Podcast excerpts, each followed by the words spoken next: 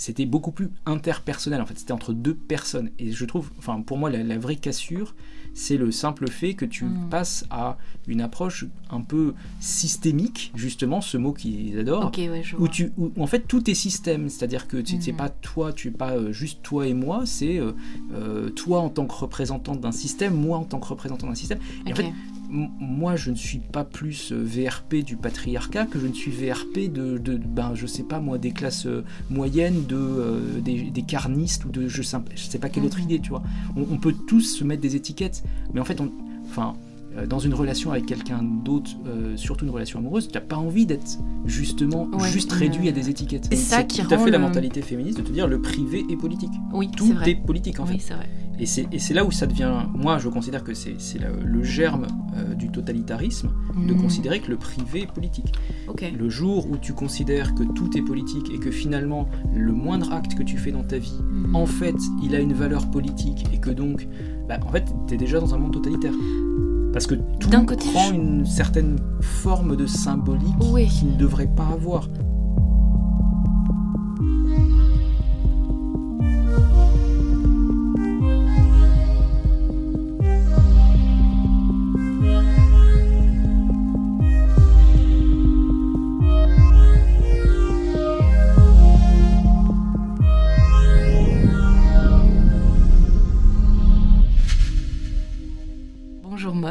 Bonjour Amélie. Euh, alors aujourd'hui, on voulait parler donc de, du thème qui était peut-on euh, être amoureux à l'époque woke? Et euh, je voulais te demander pourquoi t'as as proposé ce sujet. C'était quoi l'envie derrière? Alors à la base, en fait, c'est parce qu'on entend beaucoup parler de wokisme. Je travaille un petit peu de temps en temps, je, je envoie des articles à- au magazine L'Incorrect qui ferraille assez régulièrement contre les woke. C'est un thème qu'on entend beaucoup sur YouTube et je me suis dit, qu'est-ce que ça change en fait dans nos quotidiens d'être à l'époque woke et notamment du point de vue de la thématique amoureuse, en quoi être amoureux à l'époque woke est plus difficile que d'être amoureux aux autres époques? Et euh, est-ce qu'on est vraiment en train de vivre quelque chose de nouveau et d'inédit? Ou est-ce qu'à chaque époque, euh, on trouve une bonne raison de s'affliger sur nos malheurs amoureux en disant en fait que non, mais tout ça, euh, c'est spécifique à notre temps, alors qu'en fait, euh, de génération en génération, on s'est toujours plaint d'avoir euh, trop peu de sentiments, trop peu de fidélité, enfin toutes les choses qui pourraient affecter les relations humaines. Voilà, Et donc c'est pour ça que j'ai- choisi ce thème, et, et du coup, c'est y a-t-il vraiment une spécificité de l'époque woke? Mhm. et en quoi ces éventuelles spécificités euh, peuvent avoir une conséquence sur euh, la manière dont on peut être ou ne pas être amoureux? Euh, et du coup, Mhm. la question finale, c'est peut-on être amoureux dans l'époque dans laquelle nous vivons Mhm. Ou est-ce qu'en fait, beaucoup de choses qui vont de pair avec l'époque woke nous empêchent par essence de devenir amoureux? Je propose qu'on commence par parler un petit peu de qu'est-ce qui fait que l'époque woke est différente des autres époques. Ouais, c'est vrai. Et euh, alors, je pense que ce soit toi ou moi, on a, on est né à peu près à la même époque, à un an près, je pense, Mhm. quelque chose comme ça. Ouais. Et, euh, et en fait, on a tous les deux vu, je pense, une transition entre deux mondes. Mhm. Euh, un monde qui était peut-être avec moins de réseaux sociaux, moins d'internet, etc. Et un monde où les réseaux sociaux sont partout, dans nos poches, euh, Ouais. euh, au quotidien, il y a des notifications toutes les minutes, etc. Et je pense qu'on a, on a vécu un peu cette bascule d'un monde vers un autre, Ouais. d'un monde qui n'était pas encore complètement numérique et digital, jusqu'à bah, le monde qu'on connaît aujourd'hui. Mhm. Et je pense que ce, ce progrès technologique, en fait, cette évolution technologique, est ce qui a permis aussi euh, de, de faire du wokisme un vrai sujet, qui ne soit pas, parce qu'en fait, les idées Oui. qui sont portées par les woke, elles existent depuis 30 ans. Ouais. Mais ce qui en a fait quelque chose de- d'omniprésent, Mhm. c'est l'évolution technologique. Après, euh, moi, avant de dire woke, je dirais d'abord avant tout féministe, euh, qui à la base était un féminisme beaucoup plus égalitaire, euh, répartition des tâches, liberté de la femme, notamment liberté sexuelle, etc. Donc je pense que ça a commencé comme ça, et c'est vrai que ce- cette ambiance-là s'est drastiquement euh, aggravée, du coup, justement, avec euh, l'omniprésence des réseaux sociaux et la politisation euh, d'un peu tous les sujets, en fait. Et peut-être même aussi, du coup, euh, tu vois l'étiquette qu'on se met, les, féministes aiment beaucoup se, se placarder de plein de petites étiquettes. Et en fait, avec ces étiquettes vont aussi un mode de pensée et, un, et des choses à faire concrètement dans sa vie. Et notamment, genre, comment se comporter face aux hommes toute la problématique comment je dois adapter ma sexualité pour pas me vendre au patriarcat ou ce genre de choses quoi. Ou comment ne pas le laisser boire sa bière tranquillement sur le canapé pendant que j'ai toute la charge mentale, ce genre de choses. en fait ça ça a dégouliné, ça a débordé et c'est devenu chaque petite chose de la vie courante est devenue comment t'appelles ça déjà symboliquement oppressif quoi en gros. Hmm. Donc même si en fait dans les faits c'est pas c'est pas hyper c'est pas hyper fou, c'est juste une, situation banale de la, de la vie, mais c'est devenu tout de suite euh, ah, symbole de l'oppression, une micro-agression. Euh. En fait, je pense, que sans le dire, tu as, nommé un des problèmes principaux de l'époque woke, c'est mhm. déjà le identity politics. Cette idée que tu fais de la politique par ton identité. Mhm. Et quand tu dis chaque féministe aime bien se placarder d'un million de petites étiquettes, en fait, les petites étiquettes, c'est autant de, de d'aspect de l'identité d'un individu. En fait, on mhm. se crée une identité par les étiquettes qu'on s'autocolle à soi-même. Et, euh, et, donc, il faut, pour euh, vraiment vivre pleinement dans son identité, euh, montrer ces étiquettes tout le temps. Mhm. Et, donc, on ne peut pas être dans une approche un petit peu, ne serait-ce que détendue ou passive de la politique, la politique, c'est un travail à temps plein, en fait. et, et, ça, je pense, ça fait partie des choses qui euh, irritent particulièrement les, les jeunes hommes aujourd'hui, c'est qu'en fait, euh, eux, ils ont envie de tomber amoureux d'une fille euh, et de vivre une relation entre deux personnes.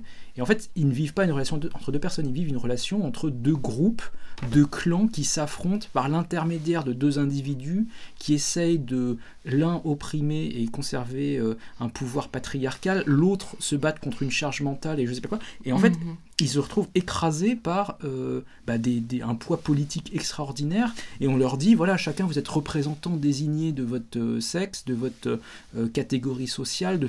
et en fait, tout devient en eux un mhm. combat symbolique. Donc euh, c'est un combat symbolique de, l'homme contre la femme, de la femme contre l'homme, de euh, euh, les classes aisées contre les classes populaires, de, enfin plein de choses en fait. Et il se mhm. retrouve tout le concept d'intersectionnalité, c'est que en fait il se cumule. ce que ça veut vraiment dire l'intersectionnalité, c'est qu'il se cumule un paquet d'exigences et de conflits mhm. au point que, eh ben, leur, en fait, ça, ça étouffe tout ce qu'il pourrait y avoir de positif le, côté amoureux, le côté tendre en fait qu'il pourrait y avoir dans une relation disparaît devant tout le reste. Qu'est-ce que tu appelles, euh, en fait, euh, d'après toi, comment c'était euh, plus ou moins avant, en fait, tout ça, avant qu'on essaye de déconstruire les, trucs sociaux C'était quoi qui rendait cette, cette rencontre ou cet affrontement tendre? C'était quoi, d'après toi, les, les, les, les, trucs qui, étaient, qui fluidifiaient les interactions sociales, par exemple? Bah, Je pense qu'il y a toujours eu, bon, il y, a, probablement toujours eu des running gags à l'intérieur des, des couples. Euh, des petites boutades, des petites moqueries euh, gentilles ou nettes sur tel ou tel aspect. Euh, mais si tu veux, ça gardait une forme de gentillesse en fait. Chacun des deux savait très bien qu'il était en train, ok, de mettre le doigt sur un truc qui cassait un peu les pieds à l'autre, mhm. mais en même temps, bon, c'était beaucoup plus interpersonnel en fait. C'était entre deux personnes. Et je trouve, enfin, pour moi, la vraie cassure, c'est le simple fait que tu hmm. passes à une approche un peu systémique, justement, ce mot qu'ils adorent, où, tu, en fait tout est système, c'est-à-dire que c'est hmm. pas toi, tu es pas euh, juste toi et moi, c'est euh, euh, toi en tant que représentant d'un système, moi en tant que représentant d'un système. Et en fait, moi, je ne suis pas plus euh, VRP du patriarcat que je ne suis VRP de, de ben, je sais pas moi, des classes euh, moyennes, de, euh, des, carnistes ou de je sais, sais pas quelle autre mhm. idée, tu vois. On, peut tous se mettre des étiquettes, mais en fait, on, enfin, dans une relation avec quelqu'un d'autre, surtout une relation amoureuse, tu n'as pas envie d'être justement juste réduit à des étiquettes. Oui, non, mais je, je vois très bien parce que j'ai eu comme ça des, gens qui sont venus me voir et qui m'ont dit des choses comme mais euh, en fait je m'éloigne du féminisme parce que en fait euh, quand je suis pas mal de, féministes qui essayent de m'expliquer que les hommes sont euh, des violeurs et des agresseurs en puissance et tout mais en fait dans mon couple ça se passe bien. Et donc en fait il y a cette espèce de, double personnalité où d'un côté elles aimeraient en faire plus pour la politique et le système et, être tu vois militantes un peu jusqu'au bout dans leur réflexion mais d'un autre côté ça se passe bien avec leur homme et euh, bah ça vient forcément avec un, coût euh, tu vois elles vont s'investir dans cette relation elles vont euh, donner de leur charge mentale elles vont donner elles vont s'épiler et se raser parce qu'elles pensent que ça lui fait plaisir et elles y voient pas le mal mais pourtant d'un autre côté elles sont inondées de trucs qui disent ah mais en fait du coup vous faites le jeu du patriarcat et si tu veux il y a cette espèce de culpabilité dans mais moi je m'entends bien avec mon homme donc c'est ce que tu dis mmh. en fait il y a cette espèce de séparation entre le politique et le privé. Enfin, du coup, cette non-séparation. Du coup, ils réunissent tout et euh, c'est ça qui rend. Tout à fait la mentalité féministe de te dire le privé est politique. Oui, tout est, politique en oui, fait. Vrai. Et c'est là où ça devient. Moi, je considère que c'est le germe euh, du totalitarisme de hmm. considérer que le privé est politique. Le jour où tu considères que tout est politique et que finalement le moindre acte que tu fais dans ta vie, hmm. en fait, il a une valeur politique et que donc, bah, en fait, tu es déjà dans un monde totalitaire. Parce que tout prend une certaine forme de symbolique qu'il ne devrait pas avoir. Ben, je, comprends, je comprends totalement ça, mais d'un autre côté, si, admettons là, le, le système, parce que c'est ça un peu l'argument des féministes, hein, le système est, euh, est, est, moisi, il est pourri de l'intérieur, il a été fabriqué par des gens qui, euh, ne, sont, qui ne, ne, ne, ne vont pas dans notre intérêt. Si on veut changer ce, ce, ce modèle-là, il faut forcément qu'on le change euh, à partir de là où nous, on a le pouvoir, à savoir dans nos propres relations finalement. Parce que si euh, tu dis oui, on va changer le système patriarcal, mais qu'en fait tu fais rien concrètement dans ta vie, tu vas rien changer du tout. C'est un petit peu le, principe du, développement personnel même, tu vois, c'est genre avant de changer le monde, change-toi euh, toi-même. Et du coup, moi je comprends totalement l'idée où les filles, elles voudraient être... elles voudraient être actives dans leur militantisme et dans leur façon de changer la société, en commençant par elles. Moi, je trouve ça euh, cohérent finalement. Mais c'est vrai que c'est. Oui, mais alors, la, vraie question, c'est est-ce que le couple est vraiment le meilleur endroit pour faire cette, ce changement? Admettons, hmm. par exemple, si ton problème numéro un, c'est il n'y a pas assez de femmes qui vont à l'université en mathématiques. Hmm. Euh, on est d'accord que c'est pas parce que tu casses les pieds euh, tous les matins à ton copain avec la notion de charge mentale que d'un seul coup l'université va t'appeler en disant, vous savez quoi, en fait, vous pouvez venir euh, faire des maths, etc. je, pense, si tu veux, il y, a, des domaines où, oui, si tu, si tu as envie de faire des maths et que tu, tu considères qu'il y a effectivement des barrières et que tu dis, euh, eh ben, tu sais quoi, les barrières, je, vais les dépasser parce que j'ai envie d'être plus forte que ça et j'ai envie d'y arriver, etc. Mhm. Moi, j'ai profond respect, hein. vraiment, super, j'applaudis demain. Le problème, c'est que souvent, du coup, on en arrive à casser les pieds gratuitement à des gens qui n'ont pas fait grand-chose mhm. et qui sont pas spécialement... Enfin, euh, on est en train de parler d'hommes tout à fait moyens. Là, on n'est pas en train de parler, à la limite, est-ce que, est que Emmanuel Macron a un pouvoir considérable sur la France? C'est possible. Euh, est-ce que des chefs du CAC 40 euh, ont un grand pouvoir sur l'évolution des mœurs? Peut-être aussi. Mais là, on est en train de parler de, gens qui sont tout à fait normaux, en fait, et qui mhm. veulent juste vivent leur vie à peu près normalement, qui n'ont pas des grands plans pour opprimer les femmes et qui bah, finalement voudraient juste avoir une relation amoureuse à peu près acceptable. Quoi. Enfin,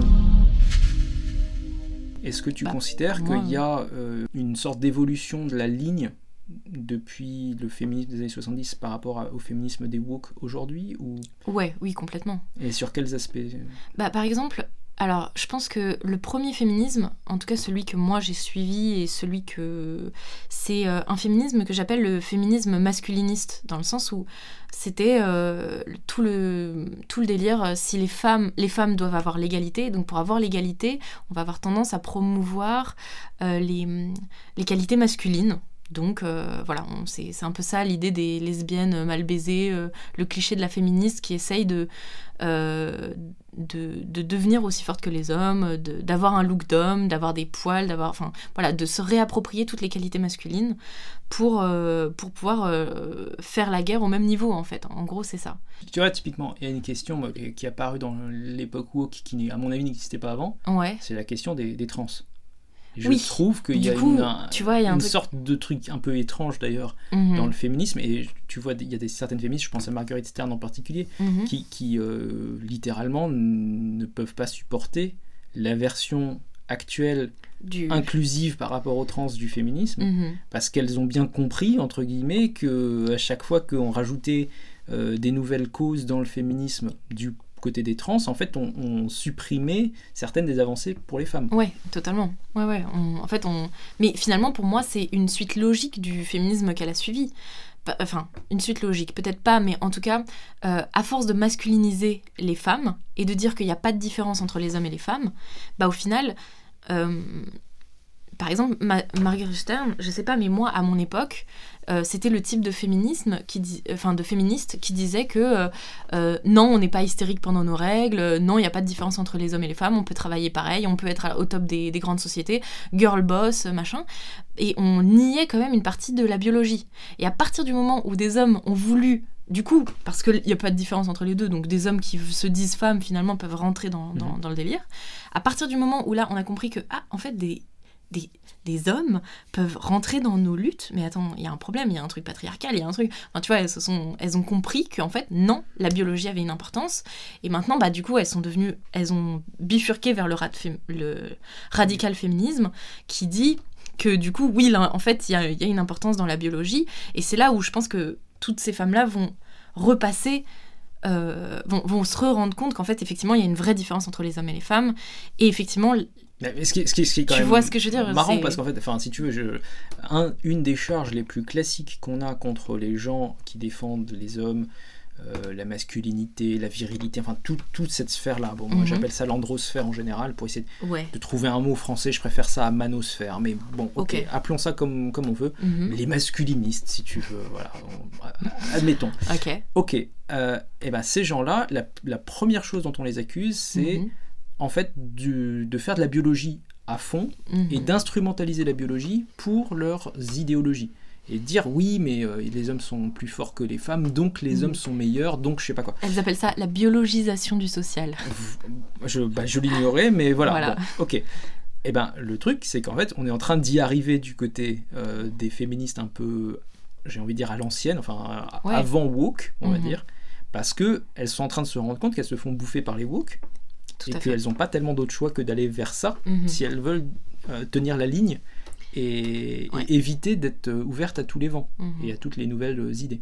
En fait, tu- on, on va revenir à l'amour, c'est-à-dire que euh, pour moi, en masculinisant les femmes, on les a rendues moins désirables aux yeux des hommes. Et pareil, tout dans, dans leur délire de déconstruction, elles ont dévirilisé les hommes. Oui, c'est ça, il y, a eu- il y a eu le parallèle en fait, c'est Exactement. qu'il faut. Enfin, Et aujourd'hui, on est faut regarder les tous- deux côtés. Quoi. Ouais, et en fait, aujourd'hui, on est tous des hybrides mi-homme, mi-femme, alors que pour moi, l'amour, comme on l'entend, hein, Mhm. pour moi, c'est euh, le, le désir est, euh, est- est- est nourri par euh, la différence. Je sais pas ce que t'en penses toi, mais pour moi, c'est la, la- la complémentarité et donc la- les différences qui fait qu'on on a envie de se, de, se, de se lier et de, se, et de s'associer pour faire une, une équipe euh, équilibrée. Quoi. Bah, J'ai l'impression que c'est ça peut être potentiellement beaucoup plus profond que ça. C'est-à-dire qu'en fait, je pense qu'on on peut être amoureux de deux choses euh, vraiment opposées. Soit on aime soi-même, on Mhm. aime le même, on aime l'identique. Et en fait, euh, j'ai l'impression que c'est un peu vers ça ou dans ça qu'on est en ce moment. Soit on aime vraiment la- le, ce qui est très différent. Mhm. Et, on, et c'est en fait ça qui, quelque part, nous pousse aussi à nous dépasser, à aller apprendre ailleurs, à comprendre des choses dans notre propre existence Mhm. parce qu'on va se nourrir d'autres choses et on accepte complètement l'altérité en fait. Et j'ai l'impression que vraiment il y, a- il y a deux options possibles. Soit on, on est dans le- le- l'amour du même, Mhm. soit on est dans l'amour de quelque chose de complètement différent. Et moi j'ai l'impression que justement ce qui a été cassé pendant euh, toutes les deux, trois dernières générations, c'est euh, non seulement, enfin même quand on parle de, de déconstruction de l'hétéronormativité, c'est un mot un peu compliqué pour dire quoi finalement l'idée que un homme qui est vraiment homme aime une femme qui est vraiment femme, en fait, c'est un peu oppressif et c'est un peu bizarre, voilà. Et à cette chose-là, on préfère finalement euh, un, un homme qui est euh, ok un peu plus masculin que les femmes, mais pas tellement, et qui aimerait une femme qui serait un peu plus féminine que les hommes, mais pas tellement en fait Mhm. quelque chose qui se rapprocherait plus de, de, de- de, du même et de l'identité en fait, de, l'idée qu'on veut trouver en l'autre la même chose qu'on a en soi-même. Mhm. Quelque part, on aime un miroir. Et je pense que ce truc-là, l'amour du miroir, c'est quelque chose qui existe depuis, euh, depuis le Narcisse en fait. Enfin, je veux dire, c'est un mythe hyper profond euh, de Ah. notre euh, existence. Et c'est un, enfin, un des ressorts de, euh, peut-être la société de consommation en partie que Mhm. de pousser les gens à aimer ce qu'ils sont, à s'aimer eux-mêmes, à aimer de manière identitaire finalement, plutôt qu'à aimer l'altérité. Parce Mhm. que on aime bien uniformiser les choses.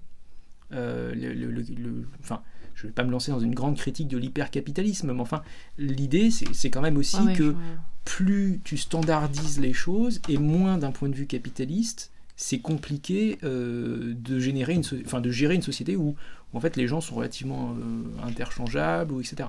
Et je pense que dans une mesure, certaine mesure, le capitalisme a peut-être participé à Ah, euh, aider, on va dire, au moins cette espèce de convergence entre Mhm. des traits féminins, des traits masculins, pour essayer d'avoir ouais. un peu moins d'écart entre les deux pôles. Je pense que si tu veux, on est quelque part dans un. Enfin, il y a une, une sorte de spécificité peut-être, c'est que euh, les femmes, je pense aujourd'hui, ne désirent pas authentiquement Les l'homme féminin euh, euh, déconstruit, etc., qu'on leur vend dans les magazines. mhm. Et je pense que du coup, en fait, il y a une sorte de trouble chez les femmes aujourd'hui parce que on leur a mis un impératif social à désirer ce genre d'homme, mais c'est pas forcément ce genre d'homme qui les fait vraiment vibrer au fond d'elles. Ouais. Et hum, je pense que du coup, tu as, enfin, on va peut-être en parler dans un autre euh, podcast, mais euh, toute une partie, en tout cas, des, des incertitudes et des incompréhensions et, des- et du malaise qu'il peut y avoir chez les femmes aujourd'hui, c'est que, bah, en fait, pour beaucoup, elles désireraient quand même avoir des, des hommes qui ont un petit peu de masculinité, qui ont un peu de, euh, de musculature, enfin bref, Mhm. les attributs masculins classiques qui ont toujours existé. Et je pense qu'elles ont du mal à interfacer euh, un désir de certains attributs masculins avec un désir d'une certaine manière de voir le monde, etc., qu'elles ont elles-mêmes. Mhm. Et donc elles aimeraient finalement trouver un peu le, le meilleur des deux mondes, c'est-à-dire euh, un homme hyper musclé, mais en même temps très gentil et euh, tout à fait féministe, et etc. Et sauf qu'en réalité, euh, souvent quand on essaie d'avoir le meilleur des deux mondes, ce qui arrive, c'est le pire des deux mondes. Euh, elle se retrouve avec un homme pas du tout musclé à épaules de serpent, qui en plus fait semblant d'être féministe uniquement pour avoir des rencarts, et à partir du deuxième rencard, jette toutes ses grandes idées à la poubelle, etc. Et ça, c'est un petit peu le stéréotype de ce qu'on peut retrouver euh, à, Aujourd'hui, à- à euh, je enfin, c'est- Ouais, ouais. euh, je crois que c'est, je me demande s'ils appellent pas ça les faux ministes ou un truc comme ça. les, Ah oui, les faux féministes. Enfin, je crois, oui, il y a- y, un truc. Enfin, en tout cas, c'est un archétype extrêmement courant. Le, type qui fait semblant d'être féministe, euh, euh, le temps de, euh, d'un, premier rendez-vous, de deux, deux rendez-vous, que sais-je, et qui ensuite change complètement. Ouais, et et au passage, on les retrouve dans la plupart des affaires. Quand il y avait eu l'histoire de la Ligue du LOL, Oui, c'était exactement peu- ça. Quand, ouais. Peut-être tu expliques en deux mots ce que c'était. C'était un espèce de groupe WhatsApp. Bah, C'était des journalistes qui avaient une sorte de double vie où d'un côté ils prêchaient qu'il fallait plus Être de déconstruit, féminisme et de déconstruction ouais. et puis en pratique ils tenaient des propos euh, misogynes orduriers euh, etc. Quoi. Dans, dans leur truc Dans- euh, et, privé. et je crois même qu'ils ont participé au harcèlement de certaines journalistes Wow. collègues enfin tout ça quoi.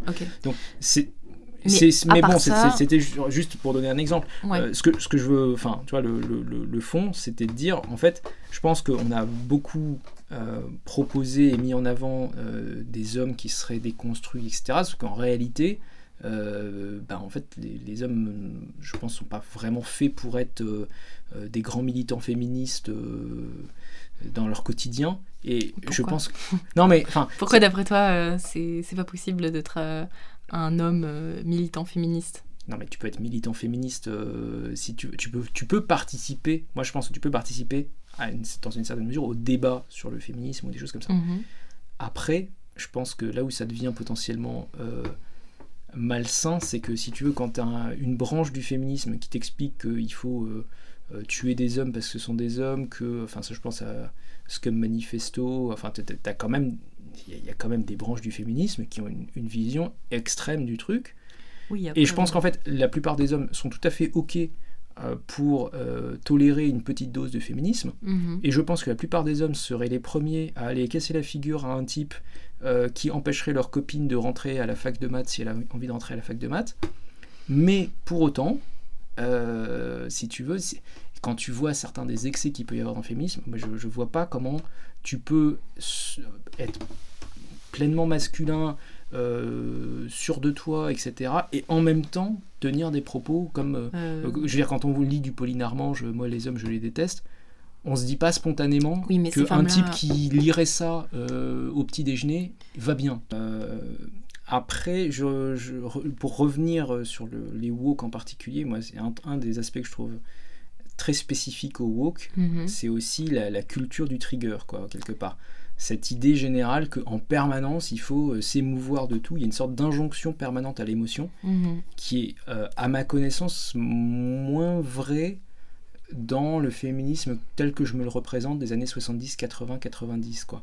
J'ai, l'impression que c'était un petit peu moins euh, émotif. Alors après, peut-être que c'est les réseaux sociaux qui favorisent ce côté d'épanchement émo- euh, émotionnel, mais en même temps, quand tu regardes euh, aujourd'hui, en fait, il y a des tas de. Enfin, je, prends, je pense en particulier à un, compte, entre autres, hein, mais tu prends Pépite Sexiste sur Twitter, qui, en fait, littéralement, passe son temps à chercher des bonnes raisons de s'indigner de euh, telle marque a utilisé telle couleur pour tel emballage, pour tel.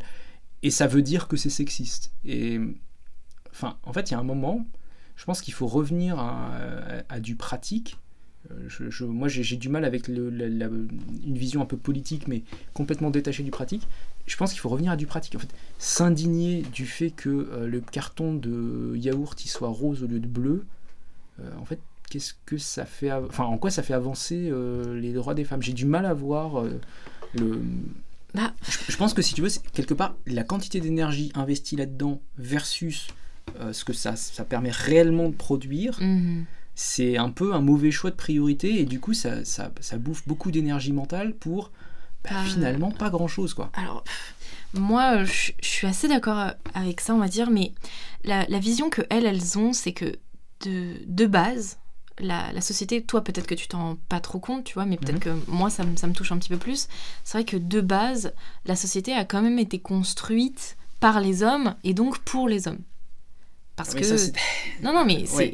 juste, c'est juste un, un- on va dire un, un- un résidu de la façon dont en fait on a évolué, quoi. C'est de la même manière qu'il faut qu'on se traîne notre biologie euh, millénaire.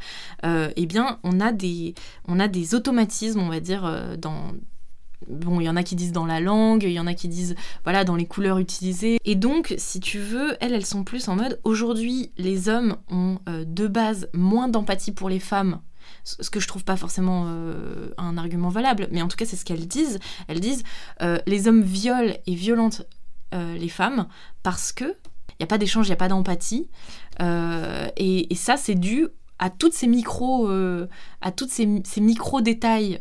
Euh, qui les trigger maintenant parce qu'elles se sont entraînées à les, à les voir, tu vois, elles ont été woke, elles ont été éveillées euh, à, la, à, la, à la red pill féministe, tu vois, et donc maintenant, elles voient les oppressions, tous les petits détails qui font que effectivement, c'est c'est c'est c'est minori- Toi, ça te semble minoritaire et bah pourquoi tu veux changer mon petit quotidien? Mais en fait, c'est ce petit quotidien qui peut-être te fera plus te rendre compte que effectivement, dans la vie de tous les jours, tu as des comportements qui ne mettent pas euh, la femme forcément au même niveau. Mais c'est- tu sais, c'est devenu tellement naturel et inconscient que tu as tendance à en fait euh, dénigrer une partie des, des femmes ou pour euh, des, des comportements féminins juste parce que bah, c'est comme ça. Bah, c'est comme ça, à bah, cause de mon carton de yaourt. À bah, après, Non bon, mais enfin, après, j'ai- bien sûr, j'ai- envie d'extrapoler si tu veux. tu peux extrapoler, bien sûr. Après, la, la question, c'est euh, où est la... tu- Moi, en fait, je comprends les deux arguments. Après, je suis d'accord, effectivement, par exemple, dans le cas de Pépite Sexiste, par exemple, Mhm. euh, je suis d'accord qu'il y a certains de ces triggers qui sont complètement ridicules. Mais il y en a d'autres, je les trouve un peu justifiés. Genre, par exemple, des fois, elles se trigger sur euh, des pubs, je sais pas, d'assurance, où la meuf, elle est à poil dans, la pub. Je suis désolée, oui, tu... Est-ce que tu as besoin d'utiliser des fesses de femmes pour vendre ton assurance, tu vois? Bah je sais pas, moi je vois, tu vois, je verrais plus le truc euh, dans une approche. Alors euh, euh, la séduction dans le monde capitaliste, le capitalisme de la séduction pour reprendre Kluskar, ou euh, la théorie de la jeune fille pour reprendre Tikkun. Enfin tu vois, c'est plus des trucs où je, je pense que c'est pas des, en fait c'est pas des grandes réflexions patriarcales décidées Mhm. dans des arcanes de pouvoir extraordinaires. Ouais. C'est c'est juste que en pratique ça marche mieux. Et euh, je pense que il y a une bonne partie des trucs qui en pratique marchent mieux et euh, d'ailleurs tu vois tu as un peu ce côté là où, aux États-Unis toutes les pubs qui sont hyper woke et tout parfois se fracassent sur une réalité c'est-à-dire Mhm. que une fois qu'on a essayé de déconstruire les mecs qui achetaient du Gillette et qu'on a vu que les ventes de Gillette ont baissé de 10%, et ben en général, euh, au comité exécutif de Gillette, les mecs ils se grattent la tête et ils se disent bon, la prochaine pub on la fait pareil? Et ils disent non, tu vois, parce que logiquement, quand ils voient que ça fait des milliards en moins, ils, ben, ils se disent euh, c'est peut-être pas une Mhm. super idée. Et je pense que Enfin, tu vois, faut pas non plus euh, imaginer que euh, euh, tous les hommes se sont réunis dans une cave à un moment donné pour faire un grand complot de comment ils allaient opprimer les femmes et tout. non, Et je pense que tu as beaucoup de trucs qui sont juste pratiques. C'est en pratique, ça marche mieux de Mhm. mettre une fille Ouais. légèrement vêtue, on va dire ça comme ça, dans une pub quand on veut vendre quelque chose parce que bah, le public masculin il est bon public il regarde la pub et il dit ah c'était bien Euh, et le public féminin dit euh, soit, soit se ressent en compétition avec la, la fille qui était légèrement vêtue soit euh, espère voir en elle et- Ouais. quelque chose qui, qui sera son futur enfin tu Bien vois sûr. je Oui, oui, après, c'est oui, le truc. plus compliqué moi je, Oui, moi je suis d'accord avec ça. Moi je pense que en gros ils utilisent dans la pub ils utilisent les, les stimuli ou même les, les hyperstimuli en gros et qui sont le résultat finalement de notre biologie euh, profonde. Et finalement c'est un peu contre ça que les féministes se sont toujours battus, c'est contre euh, bah, une part de biologie. Parce qu'en fait finalement le patriarcat pour moi, hein, euh, pour moi le patriarcat n'est qu'une conséquence logique. Et on va y revenir en fait, de manière totalement logique, c'est une conséquence logique de nos, de nos, de nos mécanismes biologiques, on va dire ça comme ça, à grande échelle. Toute la culture abrahamique, tu vois, c'est en gros, euh, l'État d'Israël a essayé d'être construit euh, des, des- des centaines, des milliers de fois, et à chaque fois, ils trouvaient une raison pour laquelle euh, leur État euh, se faisait corrompre, leur État se faisait... euh, En fait, il y avait plein de raisons euh, qui faisaient que euh, euh, l'État finissait par, euh, par chuter. Mhm. Et, euh, et donc, en fait, si tu veux, euh, finalement, le patriarcat euh, judéo-chrétien, pour moi, c'est une sorte de synthétisation de tous les trucs qu'en fait, on s'est rendu compte que, à grande échelle et sur le long terme, ça marchait pas. Et là, pour moi, on est juste en train de vivre bah, la chute d'un la chute d'un autre État, en fait. Enfin, après, eux, c'était des micros-États, tu vois, parce que c'était des sortes de villes. Mais euh, pour moi, il y a une sorte de... d'accord avec une partie de l'argument. En fait, j'ai l'impression qu'on essaie de réinventer La euh, la roue, Oui, si tu non, veux, mais c'est un peu ça. et qu'on on, on repart de zéro, et qu'on se dit on va faire mieux en repartant de zéro, Et, alors et qu'en fait, on va reconverger tout doucement vers un truc qui existait déjà, Voilà. mais en prenant, euh, enfin, on va peut-être sacrifier 12 générations sur l'autel de on repart à zéro, avant de reconverger vers à peu près la même chose, tu vois. Parce que, en fait, pour moi, on a des impératifs biologiques qui sont bah, un petit peu euh, insurmontables, tu vois. Et pour Mais moi, l'attraction homme-femme... est-ce la- que justement le- la grande idée des woke, euh, c'est pas de, de nier l'existence d'impératifs biologiques? Ah, bah si, Euh, clairement. Et c'est là où ils, se- ils vont, et c'est là ils se cassent les dents, et c'est à cause de ça que pour moi l'amour entre les hommes et les femmes aujourd'hui est compromis, justement parce que les woke nient toute cette partie-là. euh, Pour revenir à la- un peu notre, euh, notre question de départ, est-ce que du coup, euh, le fait de nier certains des impératifs biologiques veut forcément dire qu'on on, on casse aussi l'amour qui va avec? Bah pourquoi? Moi, pour moi, c'est évident. Parce qu'en fait, euh, la biologie la plus, le plus simple, c'est euh, la reproduction. Pour moi, on ne sait pas à quoi sert la vie. Tu Oui, vois, mais est-ce qu'on n'est pas. Attends, alors, euh, je le reformule autrement. Est-ce qu'on n'est pas, en tant que période woke, dans une période post-reproduction? Oui, bah c'est là où j'allais en, en venir. Pour moi, euh, à partir du moment où tu enlèves le concept de reproduction basique de la vie, évidemment que.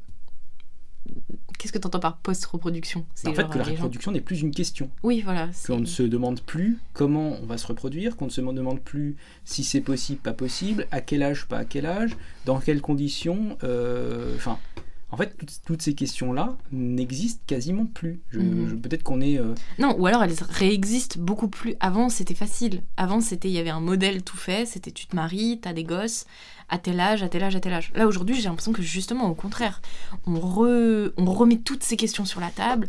Pourquoi il faudrait faire d'enfants? Pourquoi il faudrait pas en faire?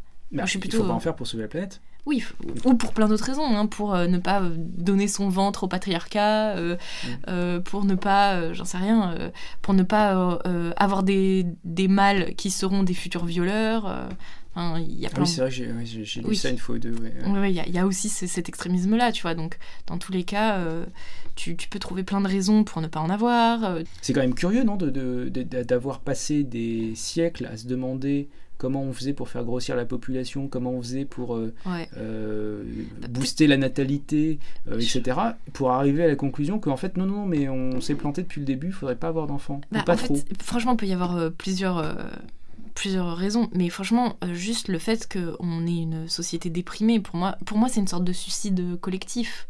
Que ce soit, euh, tu vois, que tu peux le, le prendre à- suicide par la non-reproduction? Ouais, bah bien sûr. Mm. En gros, c'est comme les gens qui mangent à devenir obèses jusqu'à en mourir. C'est une sorte de suicide doux. Ne pas se reproduire, pour moi, c'est pareil. Et euh, donc, tu vois, ça peut être euh, dû à l'éco-anxiété, euh, je sais pas exactement, euh, tout le monde a ses petites raisons, mais j'ai l'impression que ne pas vouloir se reproduire, c'est le mal propre. Euh, le, les, enfin, ouais, c'est le, mot du, siècle, quoi. On, on- on a peur pour le futur, on, on est complètement anxieux et traumatisé par je sais pas quoi exactement, mais les, les gens ont l'air traumatisés. Et donc, t'as pas envie que ton enfant vive la même chose que toi, donc par extension, t'as pas envie que toi, tu t'as pas envie de continuer dans, dans le futur. Et donc, ne pas te reproduire, c'est une bonne manière de, de, de te suicider sur le long terme, quoi, quelque part. Et donc, c'est la négation de la vie même, c'est la négation Mhm. de la continuité. Est-ce et- que, alors, euh, je vais peut-être euh, pousser le truc, je pense que ça va faire hurler certaines personnes dans les commentaires, mais c'est pas grave. Mm. Euh, est-ce que la fin de la reproduction, c'est pas mécaniquement la fin de l'amour aussi? Oui, bah c'est ça, c'est la fin de la vie, c'est la fin de la- l'appréciation de toutes les choses qui sont euh, belles dans la vie. Non, Et je parce pense que que t'as des tas de gens qui te euh, diront que tu peux t'aimer sans avoir de, de finalité reproductive, tu vois. Ah oui, oui, c'est vrai. Oui. Tu pourrais très Oui. bien imaginer euh, avoir euh, un monde où euh, tu n'as plus d'impératif de, reproduction et justement tu en profites pour te faire euh, des week-ends en amoureux tous les week-ends. Euh, tu, tu pourrais, enfin tu vois, ça pourrait être un moyen, une porte vers une magnification de l'amour qui serait. euh, Ouais, mais j'ai l'impression que quand même la reproduction, alors même si c'est pas forcément un enfant, mais j'ai l'impression qu'il faut quand même construire quelque chose à deux. Si t'es pas dans l'objectif de construire quelque chose, j'ai l'impression que l'amour, ça reste, ça peut, enfin, j'ai l'impression que la reproduction, ou en tout cas euh, fabriquer quelque chose à deux, ça, ça, ça a un truc transcendant. C'est-à-dire que quand t'as quelque chose à t'occuper en plus de toi-même et de l'autre, euh, quand tu construis un vrai truc, j'ai l'impression qu'il y a un truc beaucoup plus. Ouais, euh, transcendant. Je sais pas exactement quel autre mot je pourrais utiliser, mais un truc euh, profondément dans l'amour de la vie. Sans ce truc un peu transcendant, moi je suis persuadée que euh, tu, rates quand même un truc dans ta vie, je trouve. Après, euh, c'est peut-être juste mon, ma vision personnelle, tu vois. Mais de ce que j'en ai vu, j'ai l'impression que quand même, fabriquer une famille, c'est un petit peu la base de, de la de l'évolution en tant qu'individu. Ok, bah écoute, c'est assez chouette comme euh, manière de présenter la, la chose. J'ai- En, fait, c'est marrant, dans, dans la sphère euh, masculine, tu as, des tas de gens qui t'expliquent que, par exemple, euh, en fait, c'est le- le- l'espèce de peur qu'ils peuvent avoir d'une éventuelle reproduction. En Mhm. gros, la- je, je vais dire presque la, la peur que la fille puisse tomber enceinte, qui va leur donner justement tout le, le frisson qu'ils vont ressentir euh, au moment des étreintes et tout ça. Tu vois, c'est il y a peut-être une idéalisation aussi. Alors, je sais pas à quel point elle est réelle. euh, si tu est-ce que c'est euh, notre génération qui aujourd'hui idéalise parce qu'il n'a pas connu cet impératif de reproduction qu'il y avait avant? Mhm. Ou si c'est euh, juste parce qu'effectivement ils considèrent eux que ça, ça- ça- ça- peut-être que s'il y a certains types ça les fait effectivement euh, ils, ils ressentent quelque chose de spécial en se disant imagine euh, elle pourrait être enceinte Donc attends, j'ai pas compris. En gros, t'es en train de me dire qu'il y a des gars, ils, ils aiment le frisson que c'est de coucher avec le risque que la femme Ouais. tombe enceinte. Ok, oui, bien sûr. Bah, Enfin, en fait si tu veux il y, a- il y a quelque chose de presque surnaturel et mystique qui Mhm. pourrait advenir tu sais Ouais. ils ont l'impression qu'il s'est pas passé grand chose de différent par rapport à d'habitude mais, Mais- en fait on ne sait pas peut-être que euh, dans- dans, il peut se passer quelque chose tu vois Ouais, ouais. Dans le livre, euh, j'ai un livre qui, euh, qui explique aux femmes euh, com- à comment tomber enceinte, en gros. d'accord Euh, toutes les petits trucs et astuces pour tomber plus facilement enceinte. Et en fait, au tout début du livre, elle est en mode euh, coucou les meufs, bienvenue. Non, c'est en anglais, donc c'est pas du tout ça qu'elle dit, mais elle dit franchement, bienvenue dans ce livre. Vous allez voir, si vous voulez des enfants, c'est là que la partie fun commence, parce qu'il n'y a rien de plus transcendant et de plus plaisant que de faire l'amour dans l'optique d'avoir un enfant. Genre là, le fun commence. Et elle dit que euh, ouais, euh, les, moments où elle faisait l'amour spécifiquement dans le but de concevoir un enfant, c'était euh, voilà les trucs les plus waouh. Et donc c'est peut-être ça, tu vois, le, frisson mmh. justement de oui, c'est possible, hein. Et c'est ça qui me fait vraiment pencher sur le fait qu'il y a un truc transcendant, il y a un truc spirituel dans le fait de faire des enfants, ou du moins de créer une famille, ou du moins de, fabriquer, de faire quelque chose dans le but de, de perpétuer tu vois. Il y a un truc euh, euh, touchant dans le fait de se voir mélanger avec la personne qu'on aime, tu vois, et, fleurir une nouvelle euh, porte de conscience qui s'ouvre comme ça et que c'est toi qui le façonne. Moi, franchement, je pense qu'il y a un truc vraiment qui t'élève spirituellement, même si et de qui aussi te, permet de cultiver en fait un amour, même hmm. un amour filial, si tu veux. Enfin, je, ne hmm. vais pas refaire l'étymologie grecque, mais tu as plusieurs types d'amour, mais tu as un amour filial en particulier. Et hmm. euh, celui-là, c'est quelque chose que tu ne trouveras pas vraiment ailleurs, en fait. Et je, pense tu peux, enfin si tu peux euh, euh, être passer du temps avec ton petit cousin ou ton, tu vois, il peut y avoir des choses comme ça à l'intérieur de la famille, mais je pense que c'est pas du tout la même chose quand tu le vis toi-même avec tes propres enfants, la chair de ta chair, quoi. Et peut-être que justement c'est encore un des points qui diffère entre les woke et cette vision un peu traditionnaliste là qu'on a mhm. évoquée, euh, c'est le fait que les woke sont beaucoup dans la dans la haine de la haine finalement. Ils aiment pas les gens qui n'aiment pas. Euh, ils détestent les antiracistes. Mais pour autant, c'est pas parce que tu détestes quelque chose qui est dans la haine, par mhm. exemple, que tu es toi-même dans l'amour en fait. Je, trouve que les, ah. les woke sont pas très. Euh, tu sens pas des gens bienveillants euh, ah, tu vois, c'est souvent des gens qui ont l'air un peu tristes, qui sont un peu. Tu sens une sorte de malaise quand même quand tu mhm. passes ton. Enfin, prenons même les, certaines des féministes un peu en vue. Il y en a beaucoup. Tu te dis pas spontanément qu'elles ont l'air d'avoir des vies exaltantes. Elles ont, je, franchement, euh, je pense en particulier euh, à une certaine Titiou Lecoq qui avait expliqué qu'elle faisait du partage des tâches au moment d'emmener son enfant chez le médecin, etc et qui avait préféré que son enfant euh, ait euh, potentiellement un tympan abîmé plutôt que de, de, prendre son rôle euh, de, mère à ce moment-là. c'est pas parce qu'on déteste les, le patriarcat dans son couple qu'on en développe une forme d'amour. Tu vois, mhm. Et je pense que c'est un truc qui a échappé un peu au scope des, des woke, c'est que, en fait, le wokisme, par une certaine dans une certaine mesure, est déjà opposé à l'amour, en fait, dès le départ. Mhm. Euh, c'est marrant, tu sais, ça me rappelle beaucoup 1984. Euh, Je l'ai relu euh, l'été dernier. Et tu sais, il y, y, a vraiment cette espèce de, de négation de la famille. Enfin, tu sais, il y, y a, toute une histoire où, tu sais, même tes enfants peuvent te dénoncer. Il y a un petit peu ce côté, on enlève vraiment les trucs hommes et femmes et juste on, on, te met avec euh, quelqu'un euh, par euh, désignation, quoi, mhm. et tu fais des enfants par devoir pour le, pour le parti. Et donc, il y a vraiment, effectivement, cette absence un peu d'amour. Enfin, tu sais, il y a ce truc froid, plat, triste, dans, qui est vraiment effrayant, moi, je trouve, dans ce bouquin.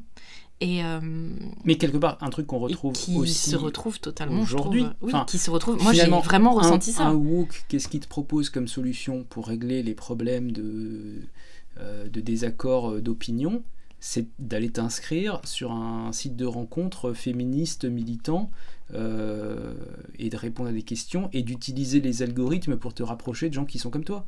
Enfin, je veux dire, en pratique, c'est un peu ça la solution. Et encore.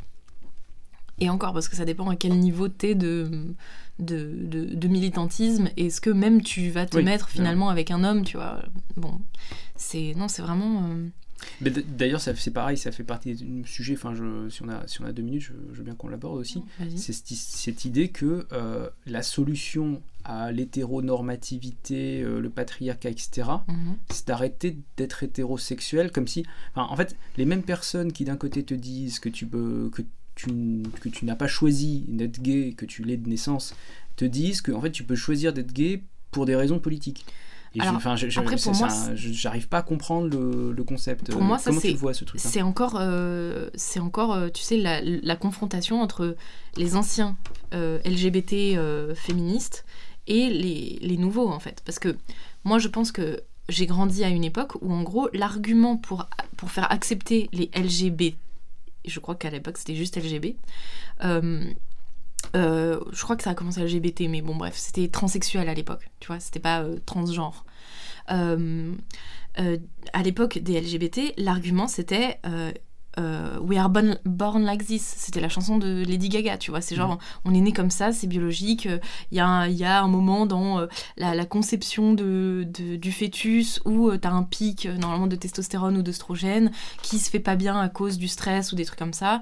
Et en général, euh, il commençait à étudier aussi les, les, les familles nombreuses, des tribus, etc. Et il se rendait compte que, en fait, les sociétés qui avaient développé euh, certains individus homosexuels euh, survivaient mieux parce que en réalité ça mettait ça mettait une, une femme enfin en gros il, il prenait le rôle d'une femme où il aidait Mhm. la famille etc mais en même temps il avait la force d'un homme. Donc en gros c'est les avantages d'un homme à une place d'une femme. Et en fait ils aidaient leur mère en gros à, étu- à, à élever toute la marmaille quoi. En gros c'était un petit peu ça euh, euh, le délire. Et puis il y a tout le côté euh, culturel aussi genre quand t'as pas besoin d'avoir de descendance physique t'as une, une descendance euh, euh, artistique Oui. et euh, Mhm. culturelle qui est euh, incroyable, tu vois. Et c'est pour ça qu'on a beaucoup d'artistes qui sont homosexuels, parce que pour moi, c'est c'est c'est un petit peu leur place quelque part dans la, dans la société aussi. C'est leur manière de transmettre quelque chose. à la- Exactement, Oui, oui, ouais, exactement. Mhm. Et donc en fait, pour moi, moi j'ai grandi avec cet argument-là que je trouvais totalement euh, légitime, etc. Et en fait, là, on est, on est rentré donc dans l'intersectionnalité, le 100% culturel. Et donc à partir du moment où tout est 100% culturel, bah effectivement, tu peux dire des trucs du style, on peut choisir l'orientation sexuelle, on peut choisir son sexe, on peut choisir son genre. Enfin non, peut-être pas choisir son sexe, mais en tout cas, tu peux choisir ton genre. Et en fait, plus aucune euh, vérité biologique n'a d'importance. Oui, Et ça, donc, ouais. bah, tu te retrouves. euh, Donc, pour moi, euh, ces deux, et pour moi, les anciens gays sont totalement en opposition aussi avec les- la nouvelle génération qui sont en mode. non, non, mais en fait, on est gay juste parce qu'on le veut, quoi. Tu vois Parce que justement, ça détruit tous leurs argumentaires qui leur permettaient de donner des arguments aux, aux- conservateurs, finalement. Qui eux aussi sont. euh, euh, pre- prennent quand même un, minimum la biologie pour ce que c'est, quoi. Donc euh, non, pour moi, il y a vraiment un clash des générations qui commence à se faire parce que, voilà, quoi, les, les trucs ne, ne- ne sont plus du tout en cohérence. Et dans ce clash de génération, donc comment tu verrais toi le- les évolutions de des rapports hommes-femmes? Est-ce que tu penses qu'il y a des en fait on est on va basculer complètement dans une vision euh, woke ou est-ce qu'on va peut-être avoir un retour vers euh, la version précédente ou peut-être une voie d'échappatoire vers une vision euh, très conservatrice, très traditionnaliste? Parce que c'est un phénomène que je trouve intéressant aussi, dont on parle quasiment jamais, et je trouve que c'est intéressant d'en parler là, c'est le- l'espèce de retour vers la religion et vers la tradition. Mhm. Moi j'ai l'impression qu'il y a une frange pas négligeable de jeunes euh, qui ont entre euh, allez, 10 et 25 ans, on va dire, et qui euh, sont beaucoup plus impliqués dans les scouts, euh, les messes en latin, euh, les, quelque part tous les trucs traditionnalistes qui existent, Mhm. que ce que sont leurs parents. Et je trouve que c'est assez amusant parce que tu vas dans une église pour aller à la messe, en dehors des grandes occasions de Noël ou de Pâques, hein, je parle Mhm. d'une messe Ouais, ouais. moyenne d'un dimanche ordinaire, tu verras que tu as euh, des plus de 60 ans, assez peu de gens entre 30 et 60, et beaucoup de gens en, en dessous de 30 en fait. Mhm. Et donc peut-être qu'on est en train de... Enfin, c'est... Bah. De voir une sorte de, de retour vers... Parce que les gens qui veulent encore avoir euh, des familles traditionnelles, avoir des enfants, etc., est-ce qu'au fond, leur solution à eux, c'est pas de d'aller chercher euh, en fait un modèle qui marche, Mhm. qui, a, euh, qui a passé euh, plusieurs siècles à marcher, qui a peut-être des défauts, hein, je, je suis pas en train de dire qu'il est parfait, mais qui, quelque part, a fait ses preuves. Mhm. Alors que le modèle woke, on sent bien que intuitivement quand même qu'il est fluctuant, qui varie en fonction des moments, en Et fonction des pour arguments. moi, surtout, il n'a pas de but.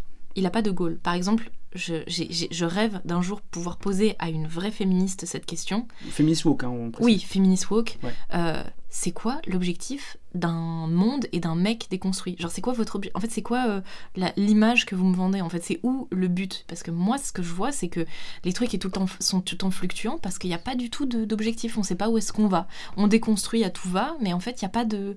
Il y a, il y a ni de cohérence biologique, ni de cohérence. euh, Il n'y a pas de modèle euh, qu'on nous vend, en fait. Et c'est ça que je Bah, trouve. euh, c'est bien ce que je te disais juste avant, c'est-à-dire qu'en fait, c'est un modèle en creux, par Oui, la négative. C'est ça. C'est-à-dire qu'on ne veut pas un macho, Mhm. Mais on ne sait pas vraiment ce qu'on veut. Ouais. Tu vois Et À quoi ressemble à quoi ressemble l'homme euh, féministe déconstruit idéal Mhm. euh, On bah, a, Dès qu'on essaye de l'incarner, on a du mal, tu vois. Mhm. Parce que dès que tu commences à dire il devrait ressembler à ça, t'as toujours euh, que- quelqu'un pour dire ça va pas, c'est pas suffisant, c'est pas assez, c'est trop, c'est. Mhm. Après, moi, je pense aussi le fait que les jeunes se. Pour moi, il y a plein de facteurs pour le- la raison pour laquelle les, les jeunes se, se tournent beaucoup plus vers la religion et vers les anciens modèles euh, Bah, déjà, il y a. euh, en fait, les woke partent tellement dans leur. En fait, si tu veux, il y a une, une clanisation. Ça se Mhm. dit Enfin, Ouais, Genre, ça fait dit, des clans, une clanisation de la société, où en gros, euh, maintenant, si t'es pas woke à fond, bah, tu te fais, euh, tu te fais traiter de facho très très rapidement, en fait. Ah oui, Euh, en gros, et les gens, je pense aujourd'hui, surtout les jeunes, sont très seuls et ils ont besoin de, de se trouver une étiquette, de se trouver un clan.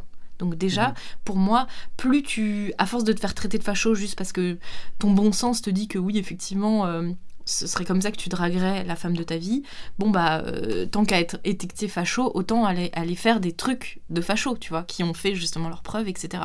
Donc tu vas... tu vas Euh, automatiquement alors, te- Ouais, enfin bon, moi je veux bien qu'on mette facho à toutes les. On est d'accord qu'on Non, mais t'as on compris. dit ça de manière euh, rigolote. Oui, bien sûr. Parce que. Non, non, mais bien sûr, c'est parce que une fois que les, tous les antifas, ils Il y avait dit... des, euh, des socialistes ou des communistes euh, tout à fait bien comme il faut qui avaient une femme et des enfants. Je veux dire, Marx avait une Mais femme et des enfants. Bon, mais tu sais que, je sais plus, c'est Fabien Roussel qui a juste dit il aime le saucisson et ça y est, c'était un facho, quoi. bon, ok, d'accord, vois, ok. c'est dans ce sens-là que ok, je dis. Une fois que, genre, Fabien Roussel s'est fait étiqueter facho parce qu'il dit euh, vive, vive la viande, il y a un moment, le gars, il est en mode bon, bah c'est bon, euh, j'ai déjà été, euh, j'ai déjà été d'accord, étiqueté. non, c'est- Autant, autant, euh, mais là je te parle pas, même pas de Oui, non, je te parle du, du gars lambda.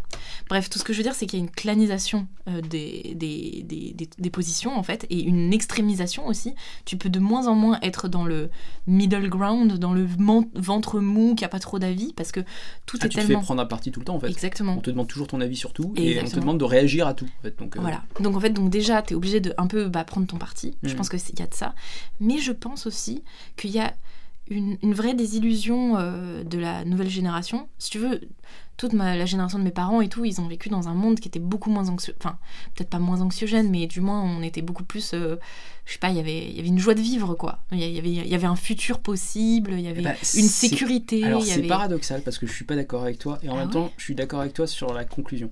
Ah ouais, ok. Genre je suis pas Ah. d'accord avec toi parce qu'en fait c'était des gens qui vivaient pendant la guerre froide.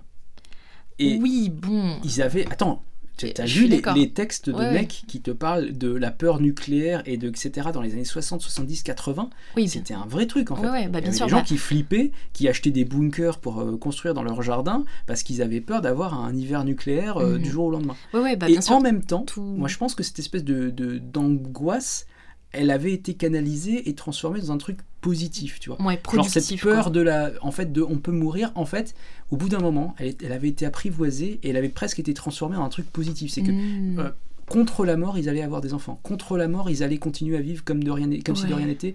Et ils allaient être heureux, tu vois, envers et contre tout. Et j'ai l'impression qu'aujourd'hui, euh, comme on, on- on est dans des peurs de la mort qui sont vachement moins franches, Mm. ben en fait, il n'y a pas de réaction par rapport à ça, tu vois. Euh, Bah, typiquement sur le. Covid, ça aurait pu être intéressant. Il aurait pu y avoir, j'en sais rien, hein, mais il aurait pu y avoir une réaction à l'issue des confinements euh, de littéralement d'orgie euh, en place publique, Mhm. euh, de jeunes qui, euh, après trois mois enfermés à la maison, disent Oh, non mais moi je vais vivre ma vie à fond, Mhm. j'en ai plus rien à faire, tous les soirs je vais sortir et euh, si j'ai 12 enfants avec des inconnus je m'en fiche. Ça aurait pu être ça, tu vois, la, la- la- la C'est suite logique. Si tu reprends ce qui s'est passé pendant la Seconde Guerre mondiale, à la fin de la Seconde. Guerre mondiale, quand les hommes sont revenus du front et que ah ça y est on revit comme avant, c'était un peu ça l'ambiance je pense, Mhm. tu vois. Mhm. Alors peut-être pas dit comme ça, peut-être, mais mais il y avait un peu de ça. Et là, ça ne s'est pas produit. J'ai pas l'impression que ça se soit produit.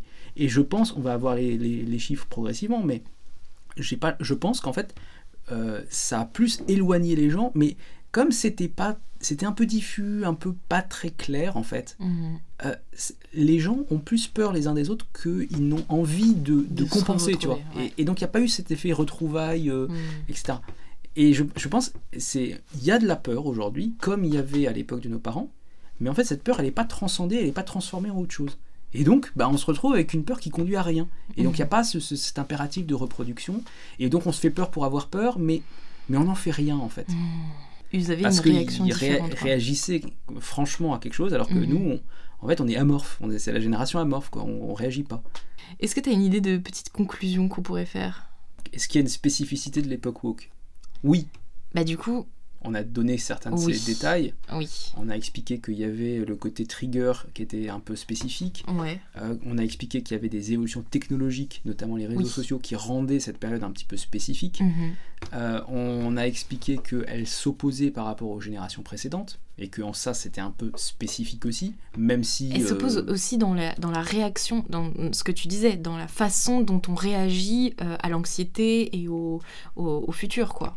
Ouais. Parce qu'il y a ça aussi. C'est en fait, on a plus envie de se suicider que de faire plein d'enfants pour continuer la vie malgré tout, tu vois. Et après ça, une fois qu'on a dit ça, si tu veux, la question c'était est-ce que on peut encore être amoureux dans cette époque? Mhm. Ben peut-être, mais peut-être pas en suivant les woke.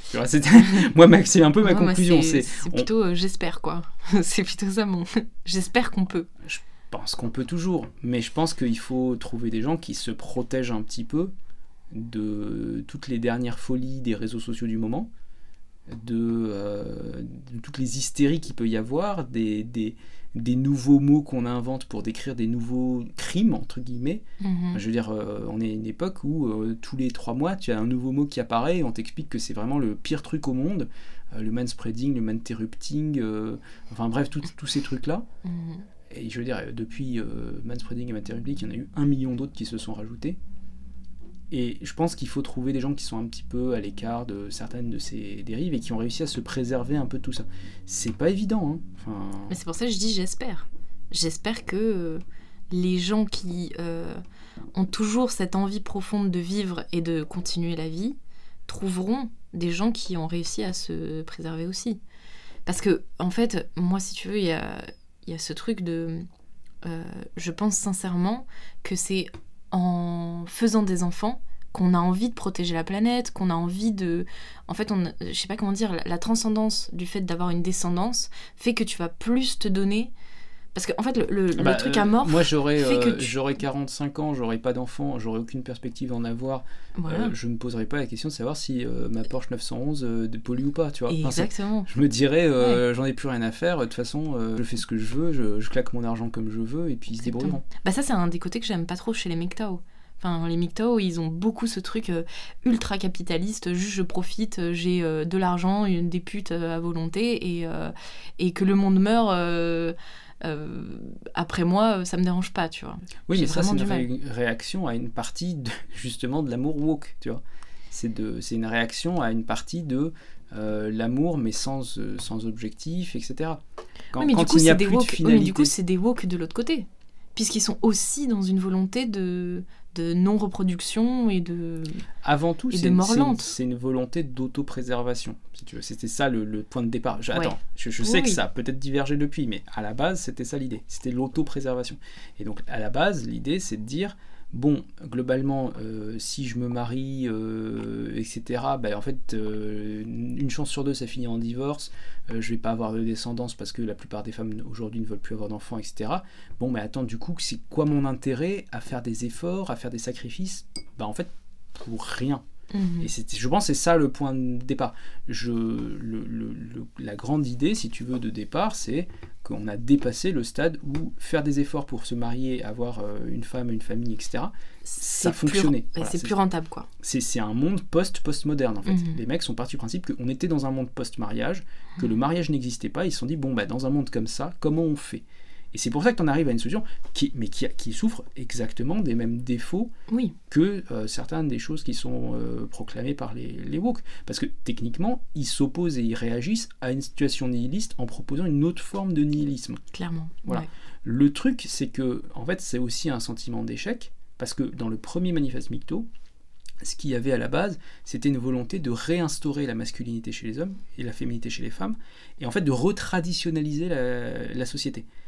Et ça, c'est la partie qui, à ma connaissance, a plutôt échoué. En fait, Bah, Et j'ai- en fait on veut pas ouais. trop se le dire, mais les évolutions du manifeste Micto, euh, de, de tout ça, Mhm. si tu regardes, en fait, il y a eu des échecs, notamment de ce côté-là. C'est que, en fait, le retour de la famille traditionnelle, bah, c'est un truc qui n'a pas vraiment marché. Ouais. Ils ont essayé aux US et ça n'a pas tellement fonctionné. Je dis pas que c'est impossible. Moi, je pense qu'en pratique, ce qui va se passer, c'est qu'il va y avoir des, des mini-enclaves de familles traditionnelles, de, Mhm. de- de sociétés traditionnelles qui vont exister et qui vont perdurer. Mais je pense qu'à à l'ensemble de la population, dire que tu vas d'un seul coup euh, claquer dans les doigts et revenir, rebasculer dans un monde traditionnaliste, ça, Mhm. pour le coup, je pense que c'est pas vrai. Euh, c'est en tout cas, ça se fera pas comme ça. Non, je pense que, à la limite, c'est plus logique de se dire il y aura des enclaves traditionnelles qui auront 5 enfants par femme et qui, en fait, dans 3 générations, 5 générations, auront le pouvoir Mhm. sur le reste de la société. Et ça, ça me paraît beaucoup plus crédible que dire on va retraditionnaliser les différentes euh, catégories de la population en, en amenant un message traditionnaliste. Je pense que c'est ça- c'est- en fait les dégâts qui ont été faits maintenant clairement prendront plusieurs générations à être euh, réparés, on va dire, par ceux probablement qui feront le plus d'enfants du coup.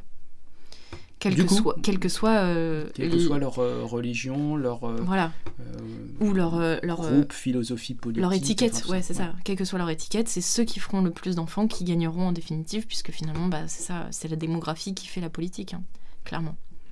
Les morts gouvernent les vivants. Ah oui, bon, ouais, ça. Euh, merci beaucoup à tous nos auditeurs pour euh, ce- nous avoir écoutés jusqu'ici et nous nous retrouvons très vite pour un autre numéro de Diptyque. Euh, merci d'avoir été si nombreux. Un petit remerciement en passant aux éditions Carmin qui nous ont permis de lever les fonds et à tous les contributeurs qui ont réussi à nous envoyer leurs dons et à participer à ce podcast. Merci beaucoup d'avoir été là, et on vous dit donc à la semaine prochaine pour un nouvel épisode de Diptyque.